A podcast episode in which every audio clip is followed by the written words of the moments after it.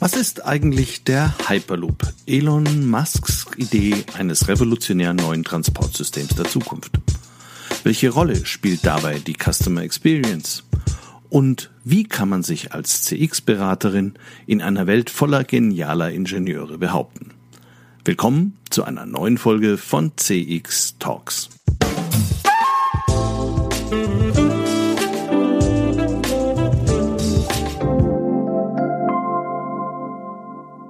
Hallo und herzlich willkommen bei einer neuen Folge von CX Talks. Mein Name ist Peter Pönner vom IZEM und ich freue mich sehr, dass wir die nächste halbe Stunde zusammen verbringen können. CX Talks wird diesen Monat unterstützt von FIR, einem führenden Technologieanbieter für Cloud Contact Center in der Dachregion. Vier entwickelt und betreibt KI-gestützte Software für begeisternde Kundenerlebnisse entlang der gesamten Customer Journey. Mit vier wird Kundenkommunikation erfolgreich für euch und für eure Kunden. Die einzigartige Kombination aus künstlicher und menschlicher Intelligenz hebt euren Service auf ein neues Kompetenzlevel. So seid ihr stets mit euren Kunden verbunden. Mehr Informationen zu 4 findest du auf der Website www.4.ai und auf der Sponsorenseite von CX Talks. Haben Sie schon mal was vom Hyperloop gehört? Ich lange auch nicht, obwohl Elon Musk bereits 2013 diese Idee aufbrachte, sie aber zunächst nicht realisieren wollte. Bei mir hat es einen Vortrag von Dirk Ahlborn, dem Gründer und Chairman von Hyperloop Transportation Technologies, auf dem Deutschen Marketingtag 2018 gebraucht. Dirk Alborn präsentierte derart begeistert und mitreißend die Vision von Hyperloop, dass ich mich auch heute noch fasziniert an diese Präsentation erinnern kann. Was aber ist der Hyperloop? Der Hyperloop ist ein in der Entwicklung relativ weit fortgeschrittenes Hochgeschwindigkeitsverkehrssystem, bei dem sich Kapseln in einer weitgehend luftleeren Röhre auf Luftkissen gleitend mit nahezu Schallgeschwindigkeit fortbewegen. Im Kern will man also dem klassischen Bahnbetrieb Konkurrenz mit einer supermodernen, überdimensionierten Rohrpost machen. Gelingt dies, könnte man im Hyperloop die Strecke zwischen San Francisco und Los Angeles in nicht mal 30 Minuten zurücklegen. Vorausgesetzt, man hat das System zu Ende entwickelt und über die gesamte Strecke die Röhren verlegt. Energetisch ist die Idee revolutionär. Durch den Unterdruck und das Schweben auf einem Magnetfeld verbrauchen die Kapseln sehr wenig Energie. Diese kann teilweise sogar über Solarpanels, die auf den Betonröhren installiert werden, klimaneutral gewonnen werden. Eine wirklich faszinierende Vision, die in Abu Dhabi bereits im Rahmen einer ersten kommerziellen Strecke Realität werden soll. Die Machbarkeitstests sind abgeschlossen. Eine weitere Besonderheit von Hyperloop TT ist, dass hier nicht ein großes Unternehmen, sondern vielmehr ein globales Team als Netzwerk die Realisierung vorantreibt. Mehr als 800 Ingenieure, Kreative und Techniker arbeiten in 54 multidisziplinären Teams zusammen. Dabei kooperieren 50 Unternehmen und Universitäten als Partner. Ein wunderbares und faszinierendes Beispiel für neue strategische Kooperationsformen. Als mir meine Freundin Silvana Bullian erzählte, dass ihre auf CX spezialisierte Managementberatung Bullian und Partners Consulting als Contribution Partner für Customer Experience Management bei Hyperloop beauftragt wurde, gab es für mich kein Halten mehr. Das wollte ich wirklich genauer wissen. Silvana und ihr Team haben ja jahrzehntelange Erfahrung im Entwickeln von CX-Systemen in den unterschiedlichsten Branchen. Aber ein CX-System zu bauen – für eine völlig neuartige Mobilitätsplattform, die zudem erst im Entstehen ist, erschien mir eine unglaublich spannende Herausforderung. Keine prozessualen Altlasten, weitgehende Freiheit in der Konzeption und eine inspirierende globale Arbeitsumgebung. Und was Silvana dazu erzählen hatte, wollte ich Ihnen natürlich nicht vorenthalten. Deshalb haben wir die heutige Folge produziert.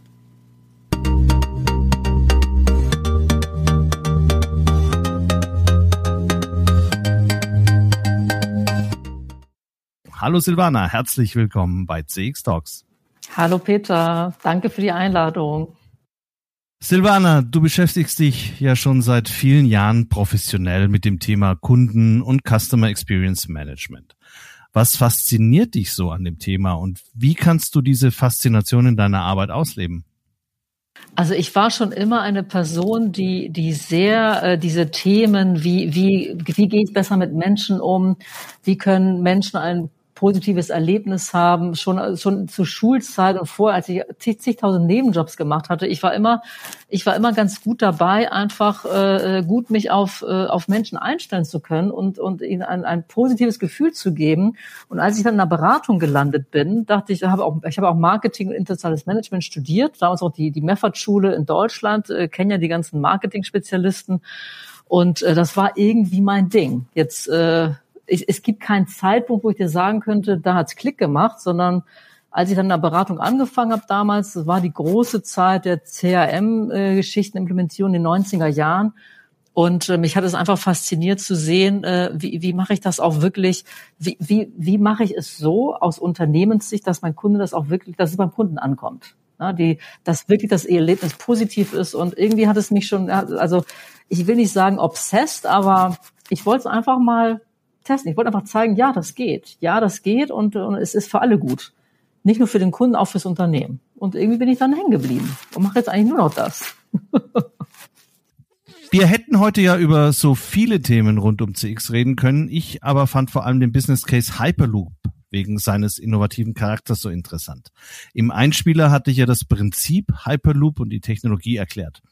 Neben dem eigentlichen Produkt ist ja aufhalten, dass man vor allem auf ein professionelles Partner-Ökosystem für die Realisierung gesetzt hat. Bullion und Partners wurde als Contribution Partner für Customer Experience Management beauftragt. Äh, wie seid ihr denn zu dieser Ehre gekommen? Du, das, das war so ein Zufall, äh, wie es halt im Leben so ist, völlig unerwartet. Und zwar, du hast ja, du hast ja gesehen, ähm, Hyperloop, das Konstrukt ist ja so, dass es eigentlich ein virtuelles Unternehmen. Man sitzt an vielen verschiedenen Orten. Man hat die Leute in Toulouse sitzen, die an dem Prototypen arbeiten, an der Kapsel. Man hat Leute in Los Angeles sitzen, die eigentlich die das gesamte Businessmodell äh, definieren und auch schon in, in den USA äh, verschiedene Orte suchen, wo halt dann auch mal in der Zukunft, also Great Lakes zum Beispiel, wo Hyperloop dann eingesetzt werden soll. Das ganze Marketing sitzt da und die Strategieentwicklung. Ähm, dann sitzen Leute in Operations in, in, Barcelona, die wirklich zum Thema Supply Chain Management, Operations, äh, auch Kundenservice dafür zuständig sind. Und tatsächlich ist da einer der, Oper der Operations Manager, der da die Funktion hatte, er soll sich mal Gedanken machen, wie man mit dem Kunden umgehen will und, und was man da machen will. Der kam irgendwann auf mich zu und hat mich einfach gefragt, sag mal, hast du nicht irgendwelche Templates für, für Customer Journeys? Und da meinte ich, ja, Mike, natürlich habe ich äh, äh, Templates für Customer Journeys, aber was willst du denn eigentlich? Wozu brauchst du das? Und dann hat er halt erzählt, äh, dass sie es bei Hyperloop aufsetzen wollen. Man ich also das ist ja super spannend und würden wir gerne für euch machen. Und dann hat er mir von diesem Contribution Partner Konzept erzählt, äh, wie man dann einfach ähm, äh, ähm, ja weltweit äh, äh, schlaue Köpfe gemeinsam an Themen arbeiten und die dann wirklich äh, bei Hyperloop äh, von der Konzeptionierung in die Realisierung bringen. Und da dachte ich, ja, da sind wir dabei. Und dann sind wir wirklich per Zufall einfach, hast du mal ein Template, äh, sind wir dann der als Contribution Partner ausgewählt worden, wirklich die komplette, also bei, bei Hyperloop reden sie ja von der Passenger Experience, gar nicht so von der Customer Experience, sondern von der Passenger Experience. Define the Passenger Experience of the Future einfach mal aufzusetzen mit denen. Das haben wir dann gemacht. Ich denke mal, das Template war ja dann wohl nicht eure Vision, aber als ihr angefangen habt, hattet ihr ja bestimmt eine bestimmte Vorstellung davon, was ihr am Ende von diesem Projekt dann erreicht haben wolltet. Was war das? Genau, und am Ende wollten wir einfach erreichen, dass äh, wirklich Hyperloop als Firma in der Lage ist, äh, in jedem Prozess, äh, in jeder Abteilung, in jeder Aktivität, die sie planen, den Kunden präsent zu haben. Ne, so wie wir das ja immer predigen, als Customer Experience Experten so ähm, einfach kundenzentriert denken und handeln. Wie schaffst du das in einem Unternehmen, was dann wirklich auch sehr ingenieursgetrieben ist? Denn erstmal geht's ja um ein komplett ein revolutionäres äh, Mobilitätskonzept. Ja, also wenn ich mir vorstelle, dass ich jetzt ähm, stell dir vor, du bist äh, äh von Hamburg in München in 20 Minuten da, weil du in so einem High-Speed-Train sitzt. Ja, also es ist ja erstmal ist es ja eine Revolution des, wie wir uns bewegen werden und wie wir von A nach B kommen. Ähm, sehr, sehr ingenieursgetrieben, sehr innovativ unterwegs, aber dass man da auch wirklich diese Kundendenke überall drin hat, das, das war eine Herausforderung. Das war für mich von Anfang an auch nicht so klar. Und unsere Vision war genau das, zu ermöglichen, dass wir durch unsere Arbeit äh, die Sensibilisierung schaffen, dass der Kunde wichtig ist, nicht nur wenn er in einer Kapsel sitzt, sondern auch vorher und nachher und, äh, und dass ich mich auch darauf halt ausrichten muss als Unternehmen, gerade wenn ich auch Richtung Digitalisierung gehe und eines der Sachen, die man ja auch kreieren will, ist ein komplett digitalisiertes äh, äh, Ecosystem, wo man sich aus diesem Hyperloop-Ecosystem eigentlich gar nicht herausbewegen muss, um, um alles einfach zu machen. Ähm, von der Vorbereitung der Reise, äh, in der Kapsel sitzen, Nachbereitung, äh, an der Station auch mal Essen zu bestellen, das automatisiert zu bekommen. Also das, das ist ja eine, eine ganz ein ganz revolutionäres Konzept, was dahinter steht. Naja, und das Schöne ist ja, wenn man vom Scratch arbeiten kann, kann man sich ja mal so richtig austoben, auch äh, in einem ingenieursgetriebenen Unternehmen. Das sieht man ja auch im deutschen Mittelstand, dass man sehr gerne dann auf die Ingenieurskunst zunächst mal abzielt, dass dann Customer Centricity jetzt nicht unbedingt Teil der DNA dieses Unternehmens dann von vornherein ist. Wie viel Customer Centricity war denn in der DNA von Hyperloop, als ihr angefangen habt? Also 100 Prozent äh, vor, vorzufinden war das war der, war diese äh, diese Human Centricity. Man wollte diese man wollte gleich von Anfang an die Kombination, ja, wir sind äh, technologisch ganz innovativ unterwegs und kriegen wir jetzt hier was ganz Neues, ein Game Changer in der Mobilität, aber auch diese Verantwortung bezüglich Human-Centric. Also das war von Anfang an da und ist auch Bestandteil wirklich der, der, der, der Werte des Unternehmens. Und dann haben wir gesagt, deswegen passt auch, ähm, weil unsere Kunden sind ja Personen, sind ja Menschen, da können wir jetzt äh, diesen Link zwischen Human-Centric und, und, und, und Customer-Centric, das war da, wo wir angedockt haben und deswegen, ne, an, der, an der, der DNA war es da, in einem anderen Ge äh, Blickfeld. Und wir haben einfach diese Methoden, die es, äh, die es gibt, um wirklich Customer Centricity in und auf die Straße zu bringen, daran gedockt, dass sie es wirklich auch äh, anfangen, auch zu praktizieren. Angefangen wirklich bei Customer Personas. Was denken wir denn, sind unsere zukünftigen Kunden? Wer sind sie? Es gibt ja nicht nur einen Business Traveler und einen Leisure Traveler. Das hat man ja auch ganz lange ganz lange ganz falsch gemacht in der, in, in der Airline-Industrie zum Beispiel, sondern dass wir dann gesagt haben, ähm, es gibt verschiedene Reisemotive, es gibt verschiedene Personen, die reisen und dann schauen wir einfach mal, welche verschiedenen Personas können wir eigentlich definieren und das ist ja wieder human-centric, denn ich stelle die Person in den Vordergrund und anhand dieser, dieses Verständnisses für meine Personas fange ich dann auch an, den Journey zu denken und so weiter und so fort. Also wirklich äh, mit, diesem, mit diesem Basiskonzept starten, aber ganz klar angedockt an Human Centricity. Personas ist jetzt ja ein Tool, um den Kunden erlebbar und spürbar zu machen in einem Unternehmen. Aber habt ihr, wenn ihr eure Vision in einem Unternehmen ausbreiten wollt, habt ihr andere äh, auf der Organisationsentwicklung beruhenden Schritte auch unternommen, um zum Beispiel das Management abzuholen, um, um so eine Art Alignment zu bekommen? Da wollen wir auch hingehen, auch mit dem, was ihr jetzt dann tut als Bullion und Partners. Ja, also das Management abholen, da kann ich mich noch ganz gut erinnern. Abgeholt waren sie wirklich und auch der, der CEO selbst, da war da präsent, als wir den, den Draft von der Passenger Journey, also der Customer Journey mal dargestellt haben. Da hat es bei den Klick gemacht und sie haben verstanden, warum es viel, viel mehr ist, als einfach zu denken, wie ist das Erlebnis in der Kapsel? Na, das war ja, das war ja eigentlich das Kernstück, ist ja die Kapsel und das Erlebnis in der Kapsel. Aber das Vor- und Nachher, weil das einfach, man hat das einfach nicht als so relevant gesehen, ähm, weil man einfach äh, aus einem ganz anderen Aspekt diese Revolution betrachtet hat, diese Mobilitätsrevolution. Da hat total Klick gemacht, weil man, weil, weil sie dann verstanden haben, natürlich, es gibt Vor- und Nachher und das ist auch Teil meines Kundenerlebnisses. Ich kann nicht nur darauf pochen, dass die Kapsel funktioniert und da ein super Erlebnis ist, wenn das Vor- und Nachher nicht komplett stimmt. Also dieser, dieser Awareness-Effekt hat sich wirklich produziert, als wir einfach direkt ins, ins, ins Passenger Journey Mapping gegangen sind. Ich möchte aber noch mal was zu den Personas sagen. Uns ist immer wichtig, dass die Personas nicht äh, eine Empathieübung sind, nach dem Motto, ich verstehe jetzt, wer ist auf der anderen Seite und dadurch durch dieses Verständnis ähm, äh, versuch, äh, bin ich eigentlich auch näher an meinem Kunden dran, sondern wirklich, dass ich das in der ganzen Konzeptionierung und Design des, des Touchpoint-Erlebnisses, wirklich jeder Touchpoint in der Journey ist ja auch anders definierbar und, und ich habe eine ganz andere Erwartungshaltung, je nachdem, wer ich bin. Stell dir vor, du bist ein Commuter, also jemand, der wirklich jeden Tag ähm, zu seinem Arbeitsplatz fährt oder zu seinem Kunden fährt und, äh, und dann Hyperloop benutzt wird in der Zukunft.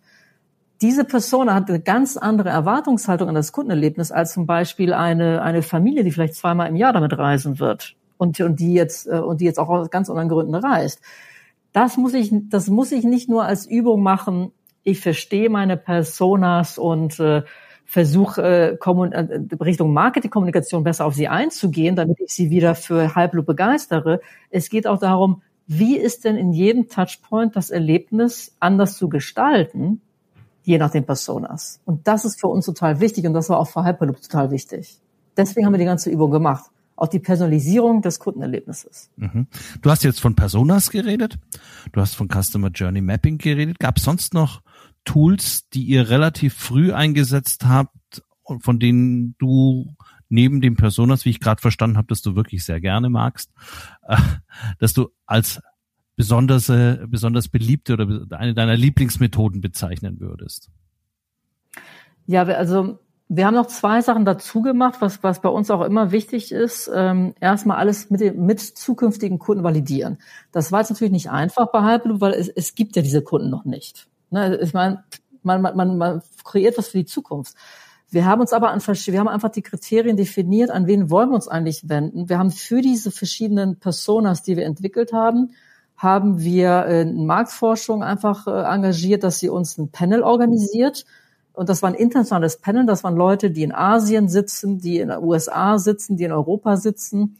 Den haben wir einfach mal gezeigt, was wir so entwickelt haben. Also sprich, ähm, ähm, die Journey, die definiert worden ist mit diesem Touchpoint-Erlebnis, wie es eigentlich sein soll. Denn wir haben für jeden Touchpoint haben wir geschrieben, was ist, was ist das Basic, was ich einfach erfüllen muss. Also damit ich überhaupt meine Kunden, zufriedene Kunden habe. Und was ist das Wow? Ja, was, was würde den Kunden überraschen, um wirklich zu sagen, hey, das ist eine Revolution, das ist mal was ganz anderes und ähm, super toll, ich würde immer wieder kommen. Das heißt, wir haben erstmal mit dem Design-Team von, von Hyperloop in den USA, haben wir diese Touchpoint Experience designt und haben das dann wirklich in Frage gestellt mit, mit jetzt gerade so, äh, Vielfliegern, äh, Commutern, also Personen, die wirklich in diese verschiedene Persona-Beschreibung äh, gepasst haben. Und die haben uns dann nochmal ganz, ganz viele neue Ideen gegeben, wie sie sich so die Zukunft Richtung Mobility vorstellen, was uns natürlich wieder Input gegeben hat für unsere Arbeit. Das ist für uns immer total wichtig, dieses Challenging mit wirklich realen Kunden oder zukünftigen Kunden, von denen ich weiß, dass sie meine Zielgruppe sind oder, oder sein werden. Und das Zweite ist, ähm, wir, sind, wir sind ja auch mal sehr ähm, dahinterher, dass, dass über die Personen, die in einer Firma arbeiten, Kundenzentrierung auch gelebt wird und, und an den Kunden weitergegeben wird. Also das Thema Customer-Centric Talent. Wie suche ich Leute aus, die später in meiner Firma arbeiten sollen, die eigentlich kundenzentriert ticken und handeln? Und wie kann ich auch später innerhalb der Customer, der Passenger Journey an den verschiedenen Touchpoints, wo wieder eine, eine, eine menschliche Interaktion mit, mit einem Mitarbeiter oder einem Ambassador, der da Hyperloop repräsentiert, wie kann ich dann auch dafür sorgen, dass diese Customer-Centric Behaviors auf die verschiedenen Personas ausgerichtet auch schon trainiert werden und, äh, und so in so einem Onboarding-Prozess für Mitarbeiter schon angewendet werden. Und das machen wir auch. Das haben wir auch gemacht und das ist eigentlich unser, eines unserer Lieblingsinstrumente, weil wir auch immer sagen, du kannst den besten Prozess haben, du kannst die besten Tools haben, du kannst die besten Self-Services haben. Und jetzt redet man ja sowieso viel von Chatbot, Chatbots und äh, künstliche Intelligenz und was es nicht alles gibt. Wenn es aber zu einer Interaktion mit einem Mitarbeiter kommt, dann muss die einfach, die muss sitzen und wow sein. Die muss dem Kunden je, in jedem Kontakt einfach nochmal diese, diese, äh, diese Erkenntnis geben, ich habe genau die richtige Entscheidung getroffen. Die sind anders, die sind top, ich komme wieder. Du hast ja in ganz unterschiedlichen Industrien bereits gearbeitet. Und jetzt für das Projekt von Hyperloop ist natürlich auf den ersten Blick logisch, dass man sich bedient der Erfahrungen, die man aus der, bei Airlines gesammelt hat oder bei, bei der Bahn. Hattest du darüber hinaus auch noch Inspiration gewonnen aus Industrien, wo man vielleicht auf den ersten Blick gar nicht so drauf kommen würde, dass die einen wichtigen Beitrag fürs Experience Design bei sowas wie Hyperloop liefern könnten? Absolut. Erstmal die ganzen, ähm, es geht ja, es geht ja auch darum, ein ein, ähm, ein Ecosystem zu, äh, zu, zu bauen, äh, äh, digitalisiert und alles, was das Thema User Experience für, für Apps ist, da haben wir uns einfach sehr viele Ideen auch geholt, was, was, was will ein Kunde, was muss er können. Jeder will ja irgendwie sein eigenes Ecosystem bauen. Aber wir haben von Anfang an gesagt, hey, der, der Kunde muss einfach, ähm, der muss einfach äh, auswählen können oder kann auch einfach ein Single Sign-on machen. Wenn ich zum Beispiel Heavy User in LinkedIn bin, ich will mich einfach mit meinem LinkedIn-Profil dann in die App von Hyperloop zum Beispiel einloggen und, und alles und, und Zugriff auf alles haben. Ich will nicht nochmal ein extra User-Profil kreieren. So etwas war auch sehr viel Überzeugungsarbeit von Anfang an. Aber damals da, da, da lernen wir jetzt von anderen, a, was gibt es, was wird viel genutzt und äh, dass der Kunde in Zukunft einfach ähm, nicht äh, 100.000 äh, verschiedene User-Profiles für 100.000 verschiedene Apps haben will, die er nutzen wird.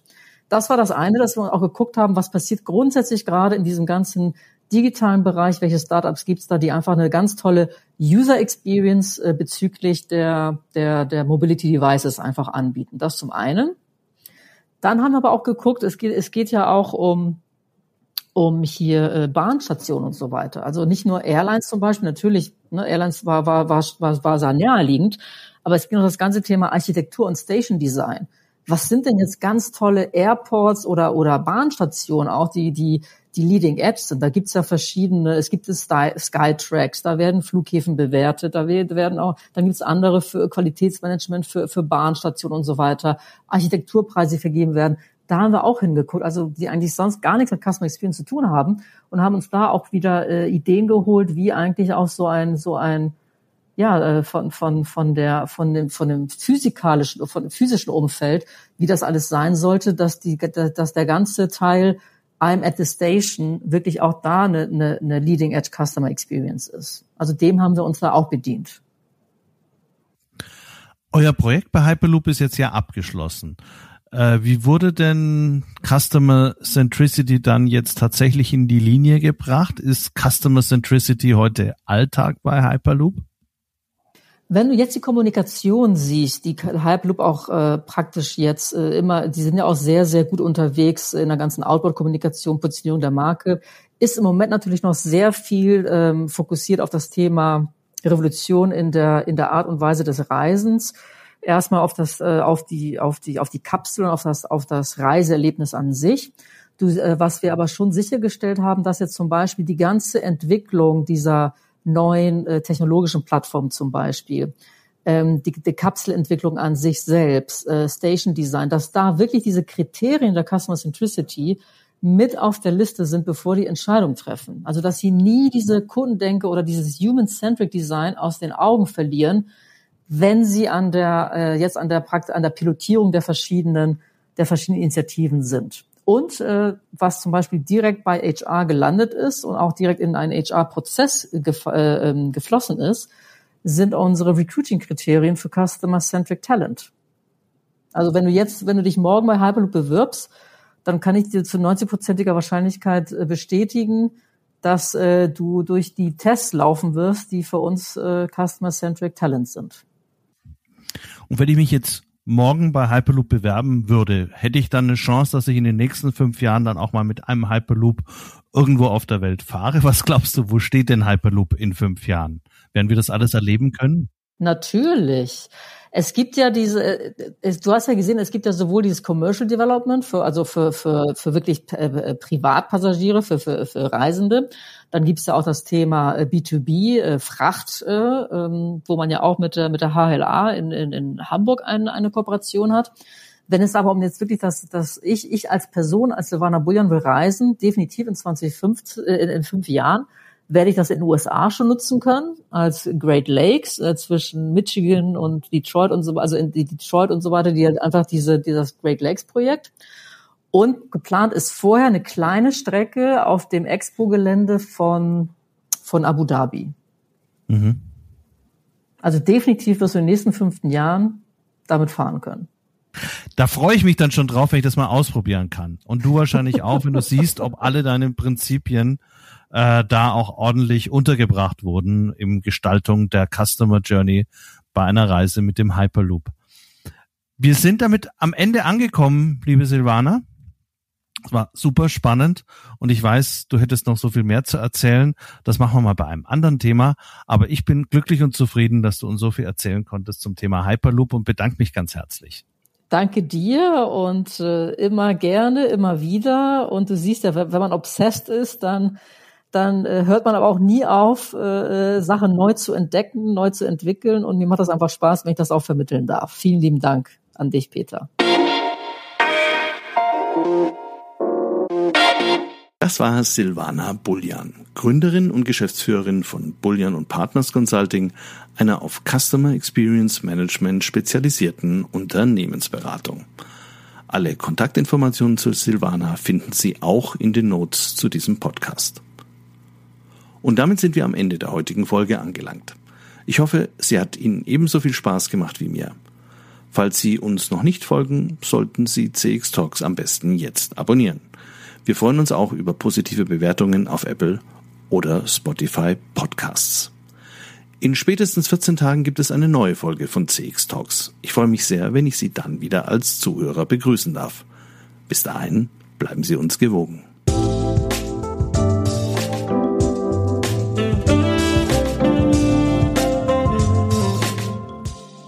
Das war CX Talks, der deutschsprachige Podcast für Customer Experience Management. Abonnieren Sie uns auf Apple, Spotify oder Google Podcast. Empfehlen Sie uns weiter oder helfen Sie mit einer positiven Bewertung. Mehr Infos gibt es auf www.cx-talks.com und im Newsletter des ICEM.